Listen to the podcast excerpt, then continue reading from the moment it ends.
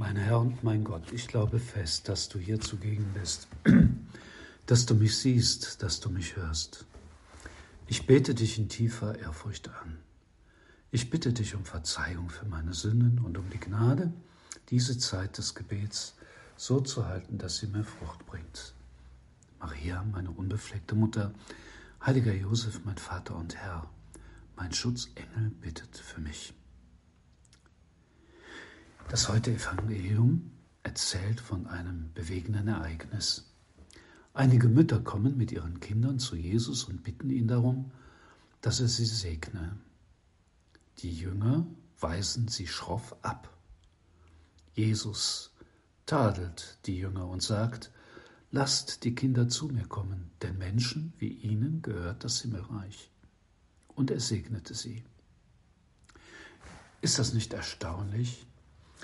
Kinder, die keine Macht und keinen Einfluss haben, sind vor Gott wohl ganz groß. Das, was sie groß macht, ist der Zustand ihrer Seele. Sie haben innere Haltungen, die sie zu Lieblingen Gottes machen. Der Glaube lehrt uns, dass auch wir Kinder Gottes sind. Durch die Taufe haben wir dieses große Geschenk erhalten, in die Familie Gottes aufgenommen worden zu sein. Die Taufe reinigt nicht nur von allen Sündern, sondern sie macht uns zu einer neuen Schöpfung, zu einem Adoptivkind Gottes. Wir haben Anteil an der göttlichen Natur. Wir sind Miterben Christi und Tempel des Heiligen Geistes. Wir können also sagen, dass die Gotteskindschaft zentral für, unsere, für unser Leben ist. Sie bedeutet unser tiefstes Wesen, unsere tiefste Wahrheit. Es kann sein, dass wir im Laufe unseres Lebens diese Wirklichkeit, Gottes Kind zu sein, etwas aus dem Augen verloren haben. Und auch die Haltung des Gotteskindes wieder neu entdecken müssen. Und in so unserem Gespräch mit Jesus, das wir jetzt führen, wollen wir uns deswegen einigen Aspekten der Gotteskindschaft zuwenden. Da können wir als erstes uns klar machen, dass Jesus selbst das Kind Gottes ist, denn er ist der Sohn des Vaters. Ist das nicht großartig? Wenn wir lernen wollen, was Gottes Kindschaft bedeutet, dann müssen wir auf Jesus schauen, von ihm lernen. Und im Evangelium haben wir eine Menge Anregungen dazu. Beginnen wir zum Beispiel mit seiner Gewohnheit, sich zurückzuziehen, oft nachts. Er geht auf einen Berg, um mit dem Vater alleine zu sein, mit ihm von du zu du zu sprechen. Das geschieht oft. Und manchmal suchen ihn die Jünger und sagen, alle warten auf dich. Aber für, für ihn, für dich, Herr, ist das Gespräch mit dem Vater das Erste und das Wichtigste. Alles andere kann warten. Häufig rufst du auch den Vater an, bevor du ein Wunder wirkst. Was lernen wir daraus? Wir lernen daraus, wie wichtig die Zeiten des Gebetes sind, dieses Gespräches mit Gott, das wir jetzt führen. Es ist für unser Leben als Gotteskinder von entscheidender Bedeutung. Jeden Tag eine Zeit des Gebetes halten, eines Gespräches mit ihm, mit den Personen der allerheiligsten Dreifaltigkeit. Ein Gespräch, das unser konkretes Leben mit allem, was dazugehört, eben zum Inhalt hat. Das führt uns zu einer zweiten wichtigen Haltung eines Kindes Gottes, die wir bei Jesus erkennen können. Es ist eine zentrale Haltung.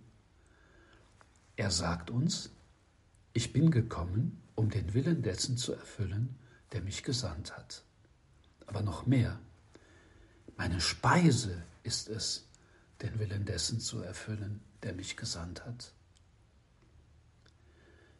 Ja, wir beten selber ja oft darum, wenn wir das Vaterunser beten. Wir sagen, dein Wille geschehe. Also im Gebet den Willen Gottes entdecken, erkennen. Aber was ist das, der Wille Gottes? Wie erkennen wir ihn? Wie können wir ihn tun? Benedikt XVI. schreibt dazu in seinem Jesusbuch folgendes. Die heiligen Schriften gehen davon aus, dass der Mensch im Innersten um den Willen Gottes weiß, dass es ein tief in uns verankertes Mitwissen mit Gott gibt, das wir Gewissen nennen.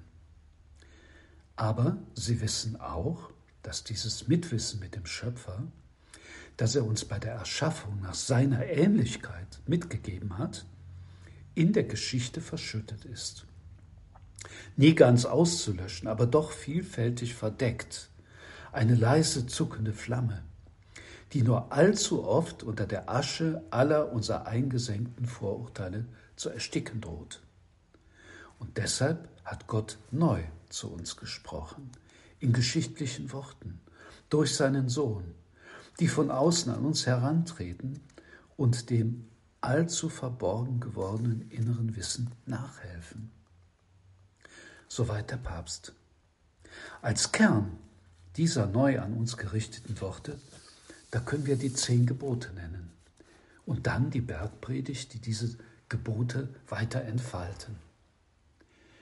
Diese Gebote und Perspektiven, in denen sich der Wille Gottes sich ausdrückt für uns, das ist keine Last, die uns von außen aufgedrückt wird, sondern unsere tiefste Wahrheit.